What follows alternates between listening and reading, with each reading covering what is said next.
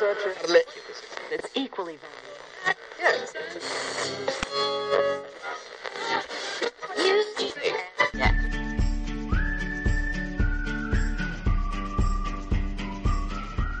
El arco iris, las mariposas, el desierto florido, los frescos de la Capilla Sixtina, las telas de los pueblos autóctonos, el quetzal de Guatemala, el lapislázuli de Chile, el cerro de los siete colores de Argentina, la rana roja del Cauca colombiano, el pavo real, los carnavales de Barranquilla o Río de Janeiro, el show de Tropicana en La Habana, el escenario de un programa de radio. Las cosas hermosas de la vida siempre están a todo color. A partir de este instante, le ponemos color a la radio. Aquí comienza Chile a todo color.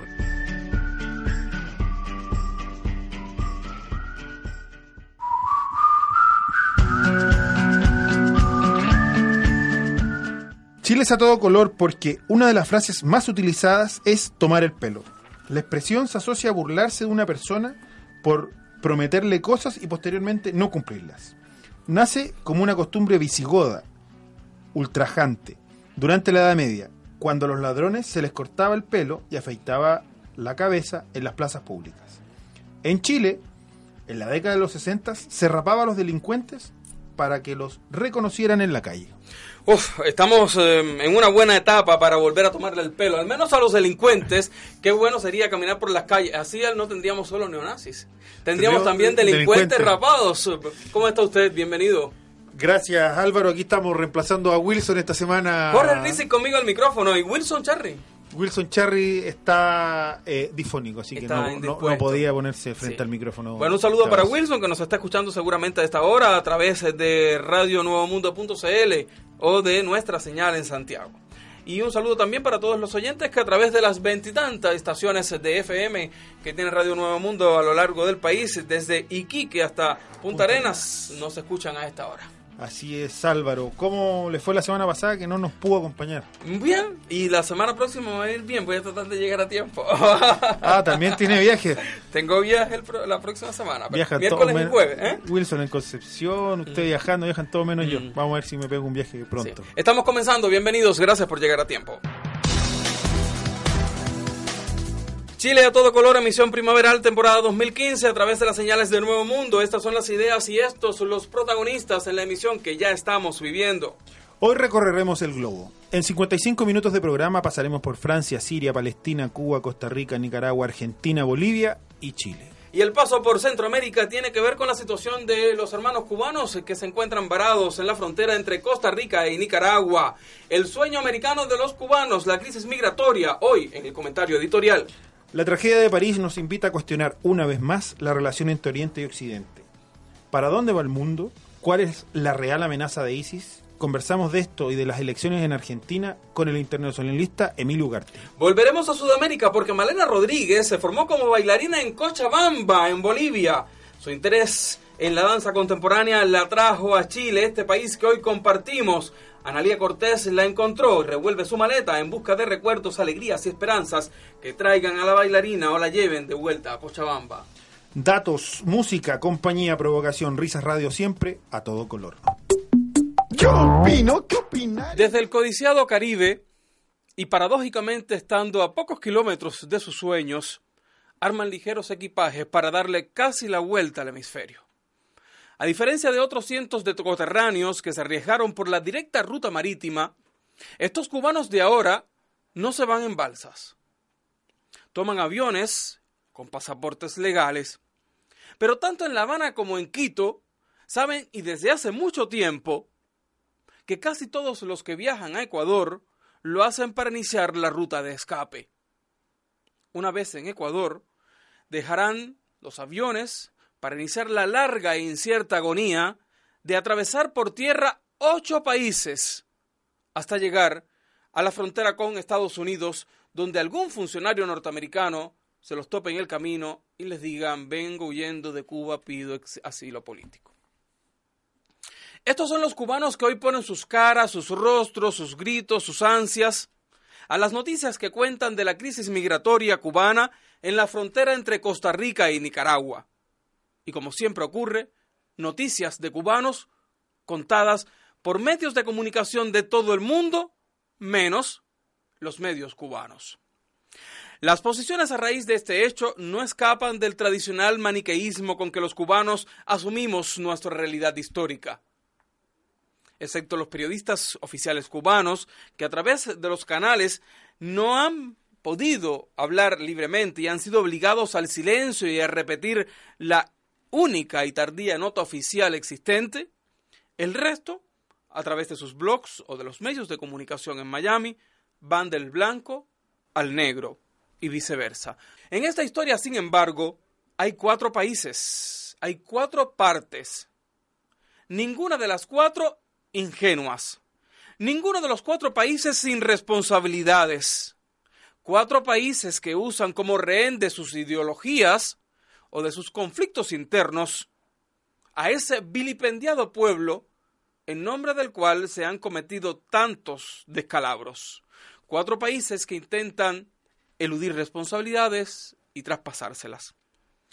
El gobierno de Cuba, que debiera ser protagonista y fuente de primera, sumido al inicio en un espantoso y brutal silencio, ignorando la realidad de su gente. Después, aparece fijando posición con una escueta nota de Cancillería, donde culpa a sus enemigos de siempre, Estados Unidos, como Poncio Pilatos, lavándose las manos el gobierno de La Habana parece no cambiar su acomodada manera de fijar política interna y exterior. Los otros dos países, aunque algunos tengan posiciones, ofrezcan soluciones que nos gustan, como en este caso Costa Rica, nos usan, usan a los cubanos para patentar sus visiones, sus afectos o desafectos con el gobierno cubano, incluso para echarle leña al fuego en conflictos bilaterales como los que tiene Costa Rica con Nicaragua. Cualquier oportunidad que tenga el gobierno de Costa Rica para molestar, entre comillas, a Nicaragua, la usará. Y esta creo que cayó como anillo al dedo. Por tanto, si bien los cubanos hemos mostrado agradecimiento hacia la actitud tomada en estos días por el gobierno de Costa Rica, la decisión de entregarle una visa de tránsito a los cubanos y hacia las palabras del mismísimo presidente Luis Guillermo Solís, debemos saberlo. Somos el jamón del sándwich ¿Qué le hubiera costado a Nicaragua dar una visa de tránsito como Costa Rica? Tres, cinco, siete días para que los cubanos siguieran recorrido por ocho países? Nada. Pero el dolor tiene que ver con que las puertas a los cubanos se le han cerrado allí en un lugar donde creían hermano, en una tierra de supuestos amigos, en un país que nos desgarró la garganta cantando canción urgente para Nicaragua de Silvio Rodríguez, un lugar a donde fueron nuestros hermanos, primos, tíos o padres a enseñar a leer y a escribir a una población analfabeta a los que había dejado así la familia de Somoza. Si Nicaragua no buscó una solución oportuna y eficiente, fue porque a Cuba no le convenía una solución eficiente y oportuna. Por alguna parte del discurso y del relato ideológico de La Habana servirán estos cientos de cubanos abandonados en el camino de su sueño. Los hechos de estos días nos han hecho hablar mucho de Nicaragua y Costa Rica. Ellos, sin embargo, son los invitados a esta fiesta. Ellos están en la galería de este show o de este espectáculo donde los artistas principales son Cuba y Estados Unidos. Cualquier solución que encuentren, en las últimas horas hemos sabido que la Cancillería nicaragüense ha ofrecido conversar con Costa Rica, cualquier solución que busquen los dos países será transitoria, porque los cubanos continuarán tránsito y falta mucho, o le faltará mucho a estos 2.000 cubanos para llegar a su sueño americano. Estados Unidos no es culpable en este caso. Estados Unidos es culpable de muchas cosas, lo sabemos. Han metido históricamente las narices donde no los han llamado. Bien lo sabe América Latina, bien lo sabe Chile, bien lo sabemos los cubanos. Pero no hay que responsabilizarlos de que los cubanos se quieran ir de Cuba. Cuba dice que es por culpa de Estados Unidos. Sabemos que en la política exterior norteamericana vive más el diablo que Dios, no hay ninguna duda, pero ni en el escape del 61, ni en el de Camarioca, ni en el del Mariel del 80, ni en los balseros del 94, Estados Unidos tiene la culpa.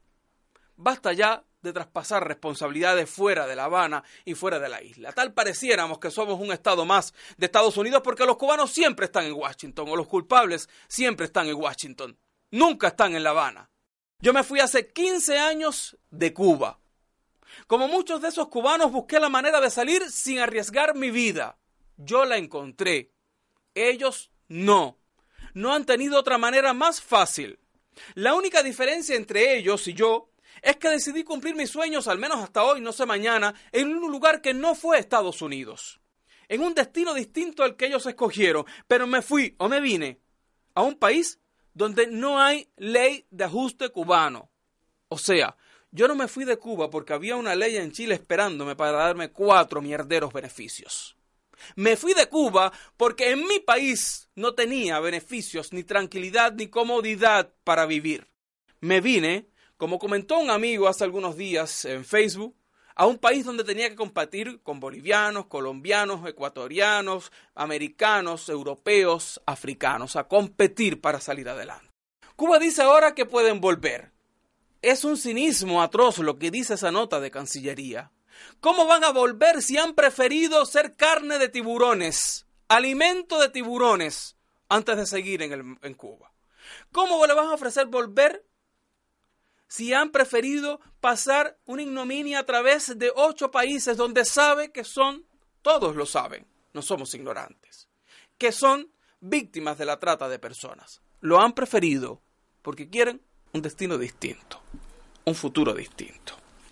Dicen una verdad en la nota, en la única nota en la que en estos días el gobierno cubano ha expresado alguna posición en torno a su crisis migratoria que los cubanos que están ahí, esos 2.000 cubanos, son víctimas de la politización del tema migratorio. Pero una vez más, lo politizan los americanos. Cuba no.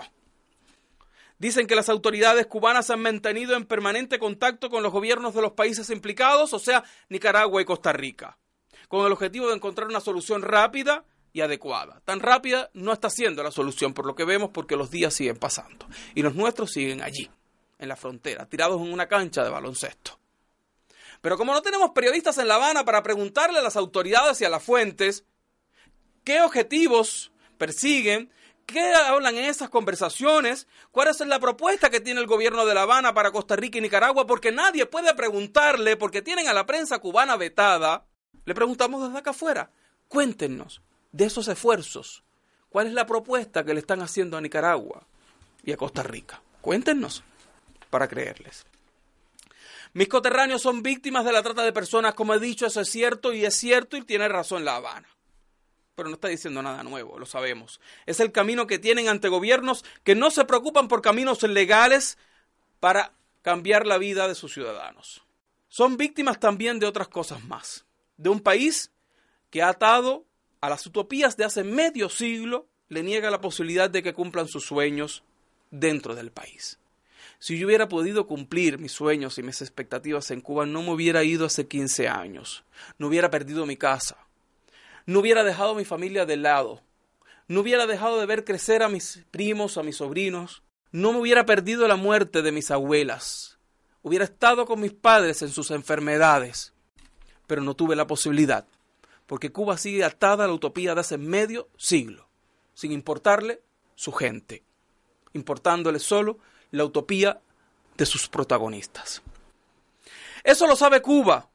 Hace como que lo olvida, pero Cuba lo sabe. No ha podido entregar un modelo donde su gente vea que existe la posibilidad real de llegar a un lugar donde se satisfagan por completo sus aspiraciones. En esta tardía nota del Ministerio o de la Cancillería cubana, culpan a Estados Unidos, ponen a su aparato mediático a reproducir las notas, se desentienden de todas las responsabilidades que le tocan, a veces me da la impresión, como decía, de que nosotros vivimos ya en Washington, aunque estemos en la isla.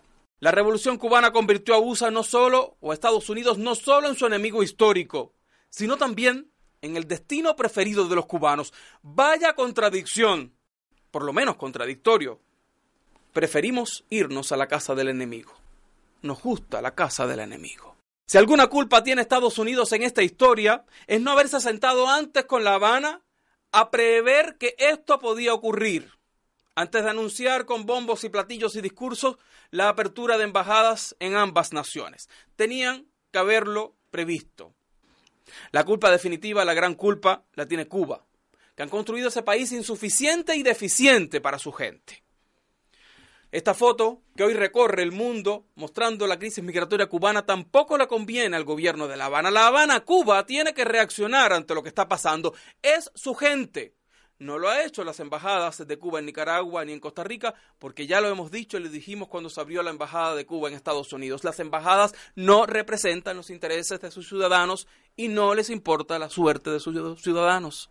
Están ahí para otras cosas relacionadas con su ideología, con su modelo.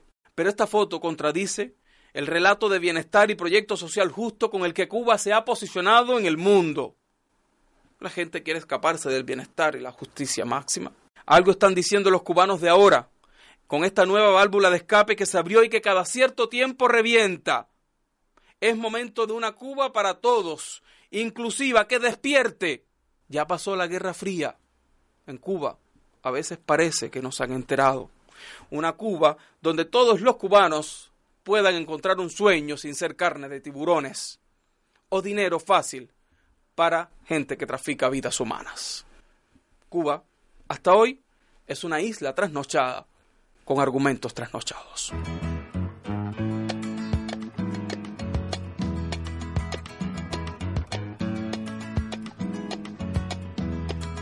Se partió en Nicaragua otro hierro. Se partió en Nicaragua otro hierro caliente. Con que el águila daba su señal a la gente. Con que el águila daba su señal a la gente. Se partió en Nicaragua otra soga con cebo. Se partió en Nicaragua otra soga con cebo.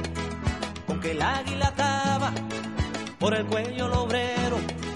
Con que el águila daba por el cuello el obrero. Se ha prendido la hierba dentro del continente. Las fronteras se besan y se ponen ardientes. Me recuerdo de un hombre que por esto moría y que viendo este día como espectro del monte jubiloso reía.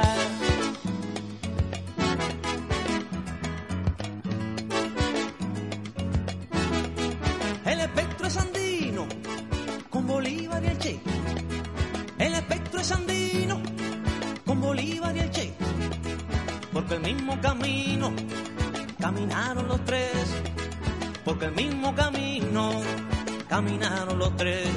Estos tres caminantes con idéntica suerte, estos tres caminantes con idéntica suerte, ya se han hecho gigantes, ya burlaron la muerte, ya se han hecho gigantes, ya burlaron la muerte. Por el águila tiene su dolencia mayor. Nicaragua le duele, le duele el amor y le duele que el niño vaya sano a la escuela, porque de esa madera de justicia y cariño no se afila su escuela. ¿Qué va? Estábamos escuchando y a propósito del comentario que hacíamos, esta canción histórica de Silvio Rodríguez. Eh, sí, la canción urgente para Nicaragua. Sí, canción urgente para Nicaragua, canción que tiene que ver, por supuesto, con la euforia que vivió Cuba. Y ahí tenemos un historiador, por- le podríamos preguntar más adelante. La euforia que vivió Cuba entre 1979 y 1990, cuando la revolución sandinista, o la revolución que llevó a cabo el Frente Sandinista de Liberación Nacional, y Cuba se volcó a ayudar a, a la revolución sandinista con sus proyectos sociales, sobre todo la educación. La Brigada Chile, que fue la gen- el génesis del Frente Patriótico Manuel Rodríguez, participó Sí.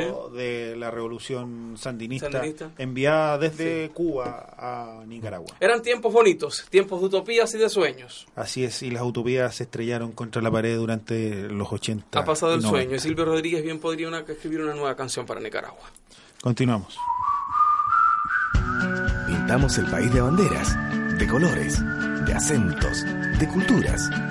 Juntamos el mundo en Chile. Señala del Nuevo Mundo a todo color. 12.812 migrantes viven hoy en la región de Tarapacá. Más de 5.000 bolivianos, 4.500 peruanos y cerca de 700 argentinos comparten hoy la vida con los chilenos. Nos escuchamos en Iquique en el 100 en el 100.9.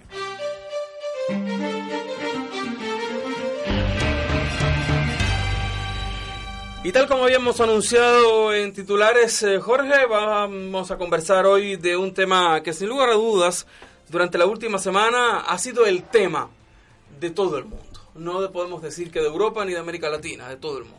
Eh, lamentablemente. Al sí. menos occidental. Eh, sí, no, y, y de Oriente también. Los aviones empezaron a volar Sí. al día siguiente en Oriente tras los atentados en París.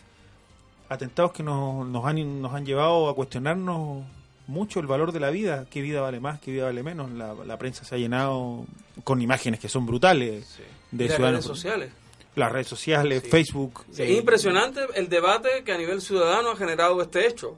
Yo creo que em, no recuerdo un hecho de política internacional que haya generado tanto debate como este en, los Facebook, en el Facebook y en las redes sociales. También es el, quizás el primer gran evento internacional o de política exterior que ocurre con, en el medio del auge de las redes sociales.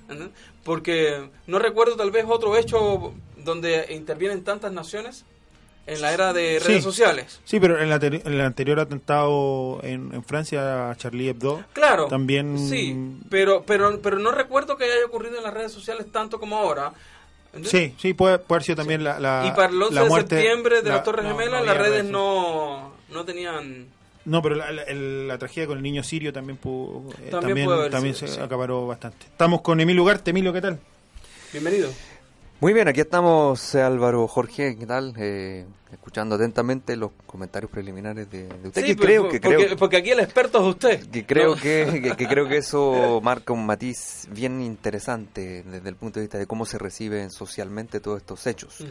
Algo que antiguamente no sucedía porque no teníamos no teníamos antiguamente las redes sociales redes como sociales. para calibrar, tomarle la temperatura ambiente, al menos a la gente que sí tiene acceso a estos Sí. instrumentos tecnológicos. Sí, yo al menos percibo que, eh, al menos en, la- en lo que ha llegado a mí, no había visto un nivel de, de euforia y de toma de posiciones tan tan Tan marcado, importante, tan categórico. marcado como ahora. Sí. Porque lo que ha pasado en realidad es que hay muchos pro europeos y pro Francia, más que todo pro Francia con las acciones que han ocurrido, y otros que pro orientales en términos de defender un poco, a ver, y buscar las causas, ir un poco más allá. Desde tu posición de historiador y de analista y de experto de este tema. ¿Por dónde, por, dónde empezamos a hablar de esto? Porque son tantas cosas. Uy, eh, yo creo que tendríamos que elegir un, una Eh, manera empezamos de- por las causas. de- de- ¿Dónde se originó los acontecimientos de Francia? Que vimos en Francia las la semana causas, pasada. mira, las causas inmediatas, Mm. eh, fundamentalmente son dos. Primero, el hecho de que existe el, el fundamentalismo islámico desde hace muchísimo tiempo. Esto no es un fenómeno nuevo, de ninguna manera, y es un fenómeno político, ya que tiene un elemento cultural que es aglutinador y en este caso es la religión, para que la gente no se confunda. Porque la gente acá se confunde y mete todo en el mismo saco. Todos los musulmanes son unos radicales y eso es, es un error. Que el fundamentalismo islámico lo podemos rastrear hasta los años 20 del siglo pasado, con los hermanos musulmanes que surgen en Egipto. Pero toma realmente eh, una velocidad en los años 80 después de la revolución iraní. Ahí es donde grupos muy antiguos toman mucha fuerza, surgen nuevos grupos, eh, como el Hamas en el año 87, como la Yihad Islámica, y, posterior- y, y- y en, el mismo, en la misma época Al Qaeda en Afganistán, que efectivamente es ayudado fuertemente por la CIA. Y de ahí viene toda esta idea ¿no? de teorías conspirativas de que todos estos grupos eh, son alimentados o, o derechamente creados por países occidentales, Por lo los cual, intereses de los países lo occidentales. cual a mí no me cuadra. Eso no te cuadra. no ¿Por qué me- no te cuadra? Porque es una de las teorías que hemos visto en estos días, al menos Primero, en el ámbito ciudadano. Primero, por una cuestión netamente de datos. Eh, compruébenme que el Estado Islámico lo creó Occidente. No he visto la comprobación. Sí en Al Qaeda. Porque hay documentos y hay hechos que comprueban que la CIA no creó Al Qaeda, pero sí ayudó logísticamente, financieramente y con eh, entrenamiento y, y armamento. Y lo segundo, porque también hay un dejo, creo yo, hay un, yo pensaba en la semana que también hay un dejo racista en esto. Sí, es, es decir, los árabes son incapaces de hacer estas cosas. ¿Cómo es posible que un árabe pueda crear algo tan extremadamente elaborado como el Estado Islámico? Es un dejo racista. Pensar que un otro extraoccidental es incapaz de hacer esto es racismo. Así de sencillo. Y en lo que sí podemos estar de acuerdo es que el, el fomento de la irrupción del Estado Islámico sí, sí tiene directa relación con la intervención de Estados Unidos en Irak y Por los bombardeos supuesto, contra incluso, el régimen de incluso, A- Assad. claro, eso, eso es como la, la- la- la- lo, digamos, la coyuntura, ¿no? 2003 en adelante, la intervención eh, absolutamente fracasada de Estados Unidos en Irak y en Afganistán, y que se, eh, nosotros la podemos incluir en, viéndolo desde una visión panorámica histórica, en los últimos 200 años de intervención europea fundamentalmente, en lo que se conoce eh, como Medio Oriente, que le podemos agregar África y Asia, ¿ya? Entonces, efectivamente hay una responsabilidad occidental tremenda en todo este cuento. Eso es innegable. Occidente, como dice Jorge, al menos crea el espacio para que surjan estas cosas. Ahora, ¿qué es el Estado Islámico, al de todo este tipo de grupos? Yo creo que hay una... Estos grupos son una reacción muy desesperada ante imposiciones coloniales, ante el surgimiento del Estado de Israel, que es un pedazo de Occidente colocado ahí en Medio Oriente, ¿no es cierto? Un guardián, ¿no? un, un- un perrito guardián, eh, armado hasta los dientes para cuidar los intereses occidentales. El tema de los recursos naturales, fundamentalmente petróleo, y además las vías de salida del petróleo, ¿no? El tema del recurso hídrico, que también es muy importante, que no se menciona, y un tema cultural. ¿No tendrían los orientales y, y y, eh, particularmente los sirios o, este, o esta facción del Estado Islámico otra manera de reaccionar? Tú dices que fue una reacción desesperada. ¿No había otra manera de reaccionar ante este desespero que no fuera matando occidentales de la manera brutal en que lo hicieron? No, no existe. ¿Por qué? Porque el último punto es el decisivo. Hay una reacción también cultural. ¿ya? Una reacción ante lo que se percibe en muchas de estas sociedades como una imposición occidentalista. La americanización que llamaban los europeos en posguerra. ¿no? de pérdida de valores. Y esto es muy complicado porque si nosotros los chilenos muchas veces decimos nos están invadiendo los yanquis culturalmente, que somos medio occidentales, imagínate lo que es para un mundo que no es occidental de ninguna manera. Entonces se busca un elemento aglutinador para estas culturas que contrapongan a Occidente. ¿Cuál es el elemento más eh, notable? Hay dos, el lenguaje y la religión. El lenguaje no nos sirve mucho porque solamente es para una región específica, pero la religión sí, porque el Islam es después del cristianismo la, la religión más extendida en el mundo. Por tanto, es, es, era inevitable que por medio religioso se expresara esta, esta reacción política y cultural. Por ahí viene el fundamentalismo islámico, porque los fundamentalistas sostienen o creen que hay una imposición también cultural y que nosotros no podemos desdeñar porque no, vamos a entender el, tema. ¿Y por qué no tienen otra? Porque es simple. ¿Por qué Israel gana cuatro guerras consecutivas en el siglo pasado a, a varios países árabes? Porque sencillo, Occidente arma a Israel y los países árabes no tienen capacidad militar para contrarrestarlo. Estos grupos que son no estatales, con menos razón tienen un aparato militar decente para contrarrestar este poderío occidental. No olvidemos que aquí está metido Estados Unidos, está metido Rusia, etcétera. Es un poder militar tremendo. Entonces, ¿la alternativa cuál es? Movimientos armados Una no donde- irregulares, exactamente, no convencionales, pero jugando con los términos postmodernos. Es decir, que tampoco me sirve la guerrilla, entre comillas, convencional.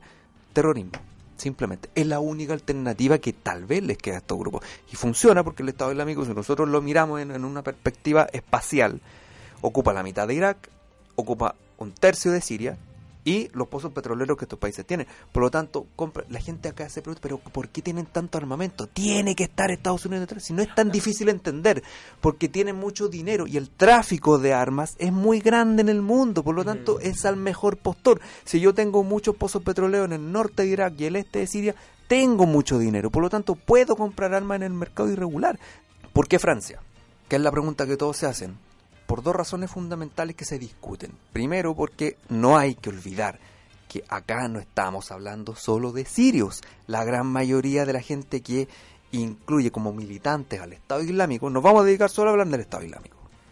Son ciudadanos europeos, muchos de ellos. Son, son británicos, son franceses, son alemanes, tercera cuarta generación de personas que llegaron como migrantes a fines del siglo pasado allá y que por no encontrar espacio en sus sociedades, espacio económico, educativo, laboral, cultural, terminan por rechazar esas sociedades.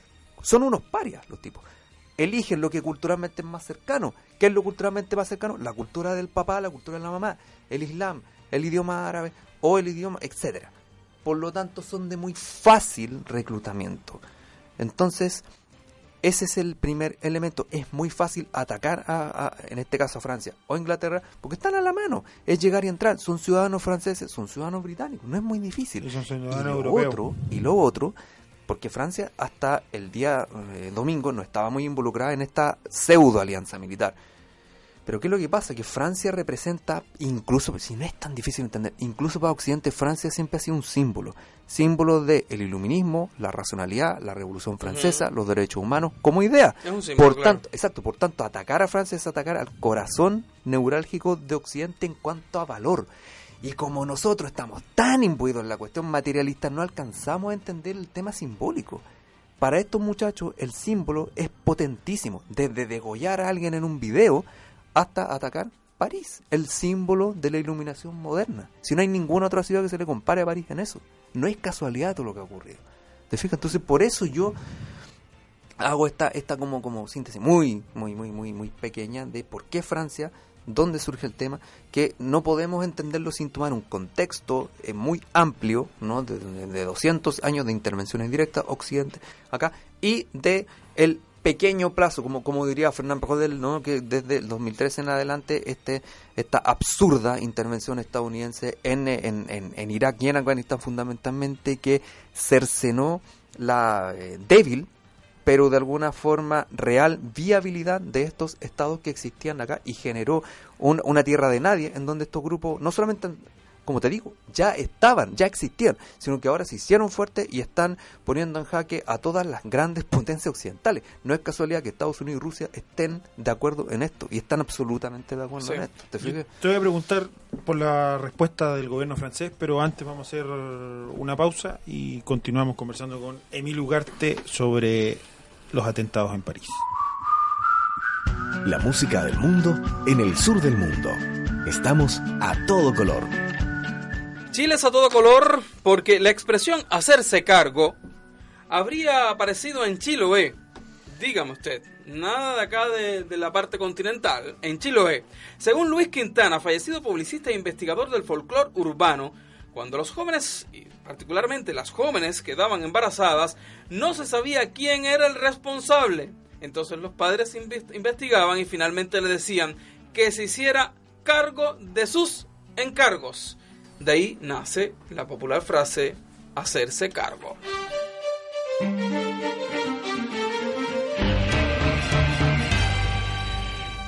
Y estamos de vuelta en Chile a todo color conversando con el historiador y, e internacionalista Emilio Ugarte. Emilio, antes de irnos a comerciales, ¿qué te pareció a ti la respuesta del gobierno de izquierda de François Hollande? François Hollande, un político socialista de larga data, pero un político débil. A diferencia de su predecesor en el Elíseo, que era François Mitterrand, que no era tan socialista, pero era un político mucho más decidido. La respuesta de Hollande es política interna, es calmar a un electorado bravo, como es el francés siempre históricamente, eh, un gobierno débil, absolutamente débil, impopular, hasta, hasta por errores tanto de, de él, de Hollande, como de su primer ministro, eh, el señor Manuel Valls. Eh, yo creo que lo de Raqqa, eh, el bombardeo de Raqqa- eh, puede tener objetivos militares, pero claramente es una reacción al electorado francés. ¿Tú Es, decirle al electorado francés, señores, nosotros tenemos, vamos a reaccionar, vamos a hacerlo, lo estamos haciendo y esta es la demostración. ¿Tú crees que con esta, eh, eh, Es ¿tú crees que con esta, con esta posición que y, y- y esta estrategia que, que está mostrando el gobierno de, de Francia, eh, Hollande va a salir fortalecido? No ¿O lo está usando? la o- verdad ¿Lo no está lo usando? sé. ¿Es una estrategia que está usando ese para es ese el- objetivo? A ver, hay- está eso y está también decirle a sus aliados militares, porque Francia hasta ahora ha tenido una, una participación tímida dentro, Sí, porque. Francia no ha Mm. estado nunca muy convencida, el francés no nunca está muy convencido de estas cosas. ¿No? de actuar subordinadamente además de los estadounidenses que, que, que no les tienen mucha simpatía. Francia tiene esa visión de antigua gloria todavía. Mm. Pero aquí había que actuar. O sea, si François Hollande no actuaba rápidamente, ahí sí que la cosa se ponía peor. Pero está también el hecho de decirle a los aliados, cuenten con nosotros. No cuenten con nosotros, nosotros estamos acá, nos vamos a comprometer, esto no, no puede volver a repetirse. Esto es muy de política. Eh, independiente que existan efectivamente objetivos militares en Raqqa, que no es una ciudad cualquiera, es la capital de los eh, del Estado Islámico en Siria. Estabas es- hablando de Raqqa y quiero quedarme ahí porque con Jorge hablábamos antes de entrar Sí. al aire de que yo me preguntaba, ¿en Raqqa no hay civiles? Porque todo el mundo habla de los bombardeos y de la reacción de Francia y de sus aliados ante la, la situación que vimos y lo que estamos narrando. Todo el mundo habla de que, de que la- las cabecillas huyeron, que no sé qué Mm. cosa. No he visto una nota, no he visto una imagen que hable de los civiles. O los misiles se volvieron más inteligentes de lo que ya nos decían que eran inteligentes, o nos están tratando de tapar el sol con un dedo. O algo pasa con la prensa, la visión occidental, que está tratando de evitar la parte negativa de esta reacción europea eh, con el Estado Islámico. Mira, la razón eh, yo no la tengo tan clara, solo podemos especular. Ya, imágenes hay, Hay imágenes. Y son- ¿De civiles? terribles, son fuertes, son, Ujú. son tristes, Ujú. pero las hay. El problema es lo que dices tú, que hay que escarbar mucho, y no debiera ser así. ¿ya? Eh, de más está mencionar la- el debate, a mi juicio, innecesario, inoportuno, eh, em, desubicado que se ha dado durante la semana de, de criticar a gente que lamenta lo de París o al revés o etcétera porque creo creo no sé al menos son los valores que mis papás me dieron que la vida humana no tiene ni bandera ni religión ni nada o sea la vida de un francés que muere en el Bataclan exactamente la misma de un niño que vive en Raca no creo que haya diferencia creo que es un debate absurdo pero pero Es un debate entendible, pero- podríamos debatir. Y mediáticamente, eh, absolutamente entendible. pero ¿por qué se da? ¿Por qué se da? Yo creo que lo más importante que debía, si nos interesa ese tema en particular, es preguntarnos por qué se da, más allá de la opinión personal que tengamos. ¿Por qué se da? Y yo voy a emitir una opinión que no es mía, es de mi señora. Eh, ¿Por qué importa más París? ¿O por qué duele o impacta más París? Por una razón que es simple yo no me la había cuestionado, que hasta cierto punto los chilenos y todos nosotros somos medianamente occidentales. Pero por, tal por vez al- Jorge y yo por lo, tanto, lo podamos, podamos dar las razones desde los valores de noticiabilidad del periodismo. Por tanto, hay, habría, Mm. especulo, solo especulo, Mm. habría una mayor empatía. Ahora, lo que sí es cierto es que no hay excusas palederas hoy para que los medios periodísticos de Occidente no se preocupen por Nigeria, por Palestina, por Siria, por otros lugares. No hay ninguna excusa. La única excusa que puede valer es decir, pucha, siento más empatía con Francia porque soy cristiano, porque tenemos un pasado latino, no sé. Pero técnicamente no hay excusa. El otro, el día lunes, en la noche, no, el día martes, en la noche, hubo un atentado en el norte de Nigeria del Boko Haram. Sí. 40 muertos, nadie dijo nada. Es más, de esos nadie, muchos habían sido justamente los que habían cuestionado a personas que habían hablado de París. Entonces, es es risible que haya gente que Mm. cuestione lo de París, pero en el año nunca, muy superficial en torno al tema. se les Mm. escucha hablar de lo otro, entonces ¿para dónde vamos? Por eso insisto, aquí si nos vamos a hacer cargo de eso, que está bien que nos hagamos cargo de eso, lo importante sería plantear el por qué, por qué París sí, por qué el otro no, independiente de la opinión que tengamos. Porque eso va a ser una duda que nos va a perseguir durante todo el siglo. Porque con los medios de comunicación nos vamos a ir enterando de cosas extra europeas, extra occidentales, siempre. Enhorabuena, porque antiguamente no lo hacían. Emilio, nos quedan pocos minutos para seguir eh, conversando contigo. Vamos a sacar un poco de, de París y vamos a aterrizar en Argentina. Latinoamérica, en Sudamérica, en En los barrios. Argentina. ¿Cómo ves la cosa para el domingo? Gana Macri. Macri, Sí, absolutamente. estamos, estamos en eso. Gana, Yo también creo. El, el pálpito es que gana Macri. Y habría que habría que pensar por qué. Eh, ¿Por qué?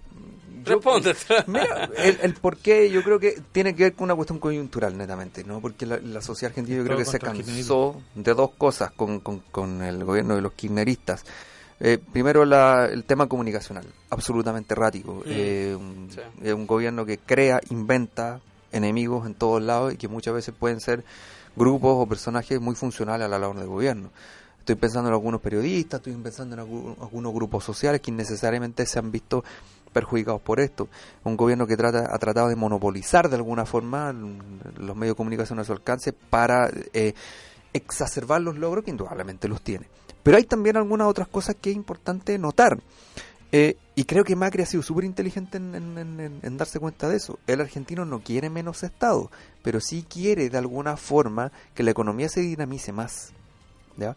Y Macri te lo ha dicho suficientemente, yo no voy a reducir el Estado, porque además no le conviene, porque si no se tiraría encima gran parte del electorado y además la coalición que apoya a Macri está formada por varios centroizquierdistas, Sí. como Elisa Cario, por ejemplo. ¿ya? Entonces técnicamente no le conviene, pero también hay un pálpito que, que lee también eso. Los argentinos muchas veces se, muchos argentinos que vienen a Chile encuentran precios de algunos productos mucho más baratos acá. Entonces, ¿qué es lo que pasa? Que a la economía argentina que los kirchneristas la han saneado y la han reflotado, pero no la han reformado de alguna forma para que vuelva a tener un impulso suficiente. Creo que eso es lo que gran parte del electorado argentino de clase media-baja es lo que está pidiendo. Ahora, hay dos grupos que no te van a cambiar el voto. que es la, eh, la ciudad de Buenos Aires, que es centro derecha y que va a votar por Macri con la nariz tapada.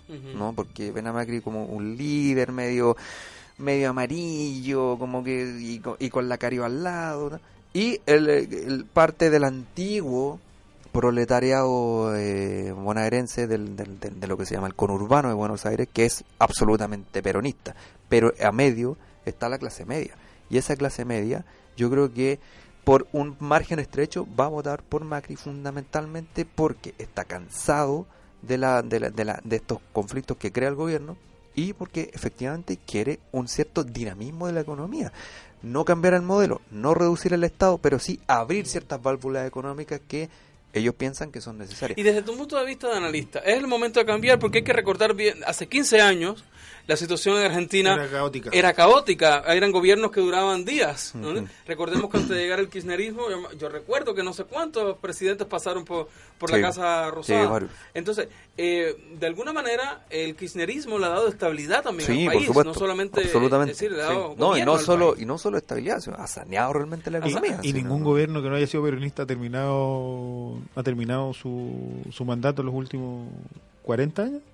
Eh, Menem los terminó. Pero peronista. los terminó- sí, claro, peronista. Menem los terminó. Terminó, Lo que pasa es que terminó Alfonsín, que era radical, no los terminó. De la Rueda Radical tampoco, tampoco los lo terminó. terminó. Él es sino Argentina. Argentina no es Chile. No, no, ahí hay una cuestión que es, que es muy compleja de, de- de determinar. Con respecto a esa pregunta, es muy interesante porque fuera de lo coyuntural, que es Cristina, que es Ujú. Macri, que es Scioli, hay un tema histórico. ¿Qué va a pasar con el peronismo? Claro. Porque el peronismo está claramente, o puede estar claramente perdiendo su razón histórica de ser. ¿Qué va a pasar? Estos grupos que existen dentro del peronismo se van a transformar en partidos políticos independientes.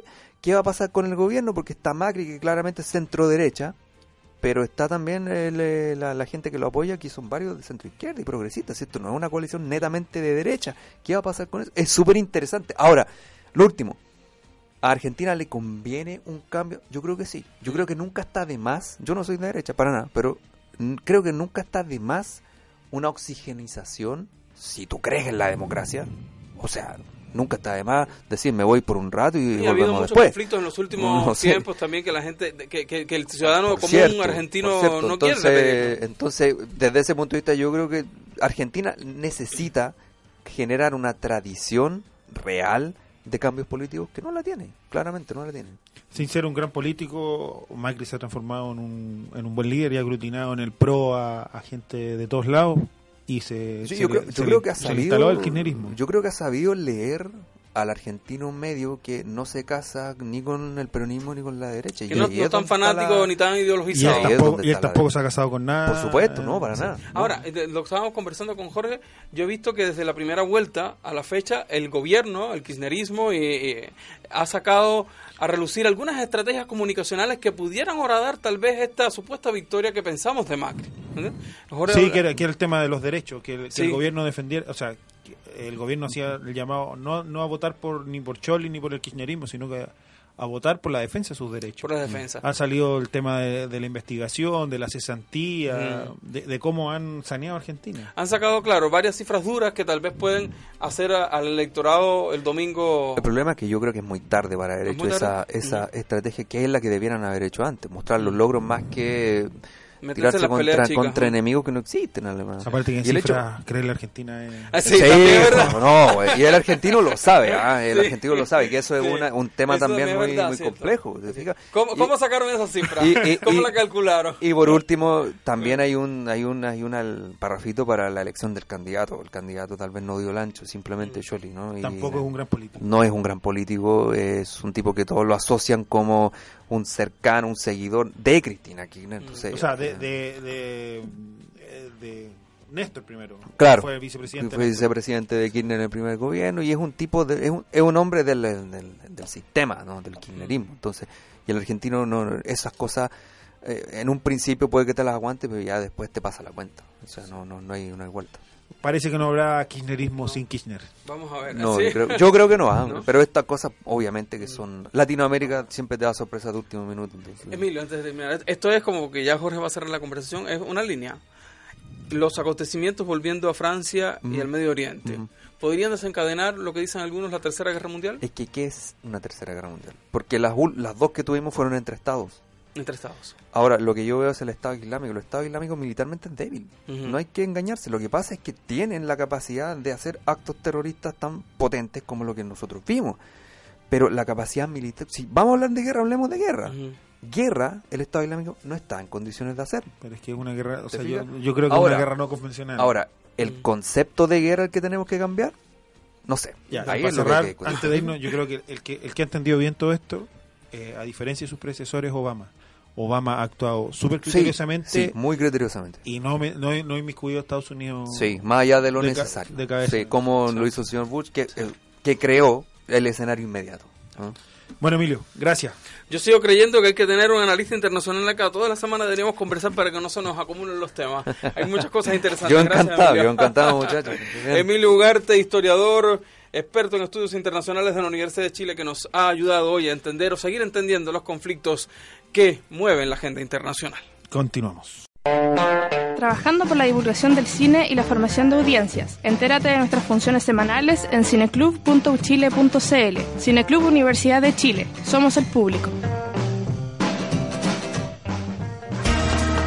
Caracol es un colectivo de sistematización militante que busca ir a la paña de los piños que trabajan en comunicación y educación popular.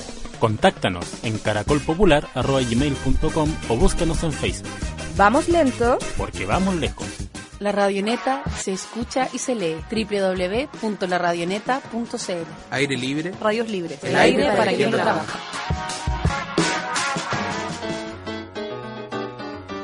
Toda la información sobre el rumbo del movimiento social, la lucha por una nueva educación al servicio de todos y todas y la organización estudiantil para lograrla está en www.fech.cl, la página de la Federación de Estudiantes de la Universidad de Chile.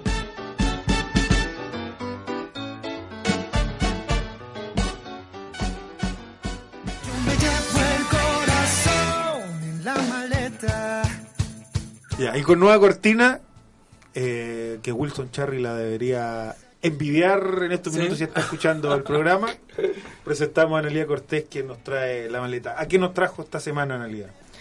Hola Álvaro, Bienvenida. hola Jorge y hola a todos quienes nos escuchan eh, por Radio Nuevo Mundo. Mira, en esta oportunidad pudimos conversar con una bailarina boliviana, ella se llama Malena Rodríguez y tiene una visión bien especial de cómo tras su interés de conocer más sobre la danza contemporánea llega al país y lo que descubrió acá en Chile, su relación con las personas y también sería bueno saber qué pasó con su maleta.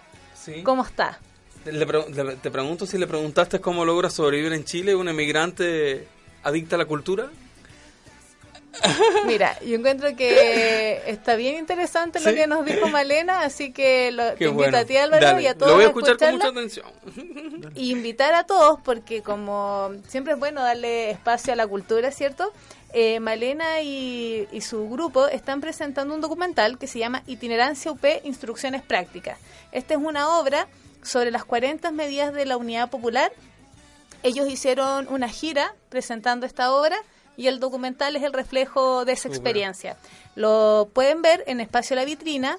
Esto queda en Marín con Salvador. La entrada es liberada y la pueden ver hoy y mañana a las 20 horas. Más información, espaciolavitrina.cl. Así que ahora vamos a revolver esa maleta a ver con qué nos encontramos. Ya me saqué la piedra de Malena, cuéntanos, cuando decidiste venir a Chile, ¿qué traías en tu maleta? Traía ropa del clima de mi ciudad, que es Cochabamba, que es ropa como para un lugar templado, con, que no tiene muchos cambios de, de estación.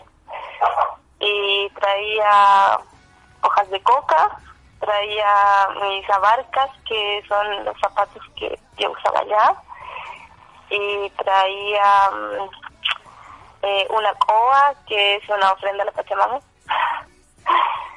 y algunos libros. ¿Traías algún recuerdo de tu familia? ¿Algo que te conectara con ellos? Em, No exactamente, fíjate, pero las cosas que te mencioné me recordaban a ellos claramente porque la coa es el ritual andino que siempre lo hacíamos allá en casa también. ¿Y en qué época del año llegaste? Eh, llegué en invierno, en junio. O en sea junio que julio. o sea que lo que traías en la maleta no, no te no te sirvió para los primeros meses que estuviste acá. No, para nada, de hecho padecí el invierno. Fue muy El invierno era terrible. ¿Cuántos años llevas acá? Eh, siete años. ¿Y qué te motivó conocer Chile? Para serte honesta, eh, vine por algo muy específico. Más que conocer Chile, quería venir en busca de, de la danza contemporánea, como de ver otras técnicas, porque ya se, se ve muy poco la danza, ahora parece que más que antes, pero me vine a eso específicamente. Sí. Y Ha venías- sido un azar de la vida haber llegado acá y no a otro país a buscar la danza. Pero venías a estudiar, a trabajar. ¿Por qué Chile? Vine a estudiar. ¿Y por qué Chile? Porque conocí un chiquillo que del cual me enamoré y también me habló de una compañía de danza que estaba muy cercana a él, así que las dos cosas se unieron, el amor y la danza. Y desde y desde ese invierno hasta ahora, ¿qué cómo ha sido tu estadía en el país? ¿Qué cosas te gustan y cuáles todavía no te puedes acostumbrar? Eh, mire, me gusta eh, siempre el contacto con la gente más, de estratos más humildes, de clases sociales más humildes, de la gente que es como de clase media o alta, que generalmente es la que circunda un poco el mundo de las artes escénicas, que es donde yo me muevo. ¿Por qué así? Entonces, encuentro más afinidad siempre cuando conozco personas, no sé, en La Vega o en La Legua, que es un barrio que conocí, personas que siento que son más afín a mí misma y a mi cultura y a mis pensamientos políticos que gentes que se mueven en otros estilos de vida y pienso que hay mucha arrogancia en estos lugares. Entonces ahí siempre hay algo que no termina de encajar. Y eso es algo que me molesta, podría decir, como la arrogancia de la gente. Y me gusta mucho el campo de Chile, como las- los lugares que estaban alejados de las ciudades. Entonces tuve la oportunidad de viajar un poco por el sur y me encanta el sur. Me encanta la gente de allá, la manera de vivir que se tiene. Si yo te digo mar para Bolivia, ¿tú qué me dirías de vuelta? si tú me dices mal para Bolivia como una chilena que piensa eso, yo lo agradezco y pienso que hay gente que tiene una visión de más amplia de, de integración entre los países que puede sobrepasar el patriotismo que nos enseñan, que nos inculcan desde pequeños, ¿no? Entonces, para mí eso es como una alegría, pensar que hay gente acá que piensa así. ¿Y tú en el día a día te has tenido que enfrentar a, a temas de corte racista? Sí, eh, podría decirte que no tanto, también tal vez por donde yo me desenvuelvo, porque si hubiera venido a trabajar de nana o de garzona, probablemente estaría sufriendo la discriminación como a flor de piel, pero eh, ah, bu- bueno, en el mundo del arte igual la gente es como más amplia y hay todo un asunto también como multicultural, entonces ahí no he sufrido tanto esto, pero sí alguna un par de veces sí he recibido comentarios un poco. ¿Y tú crees que, que estos temas que a nivel mediático de, de las tensiones que hay con Bolivia se queda más en el ámbito político de los medios de comunicación o también eh, bajan las otras capas de la sociedad? Yo creo que baja las otras capas de la sociedad porque es un tema mediático, entonces está todo el tiempo bombardeándose a través de los medios de comunicación, pero también del colegio, pienso del- desde la educación, como tiene que ver mucho con la patria. Entonces me he topado con comentarios de gente, no sé, una señora muy pobre de, Chiloé que me decía, no, pero sí, los bolivianos perdieron la guerra porque siguen como hueveando con el tema del, del retorno al mar. Entonces, eh, pienso que sí es como una especie de, de culto que se inculca a la gente. Malena, ¿y encontraste lo que venías a buscar? Sí, podría decir que sí, en cierto punto. Igual eh, también eh, rompí muchos mitos sobre lo que pensaba de la danza. Entonces, eso fue bueno también. Oye, y, y en términos tanto físicos como simbólicos, ¿qué pasó con tu maleta? ¿La guardaste? ¿Todavía está ahí? ¿Quieres regresar? ¿Quieres conocer otros países? ¿Cómo está, cómo está eso? Ahí pienso que presta para volver a partir. Sí, como que pienso, sí, tengo muchas ganas de conocer otros países. Eso que voy a virar dentro de algún tiempo más. Chile a todo color en las redes sociales. Escúchanos en tu computador, en tu tablet, en tu iPad, en tu smartphone. Descarga nuestros programas en formato podcast desde revistasur.cl y chileajeno.cl. Y llegó el momento de irse, Jorge Rizig.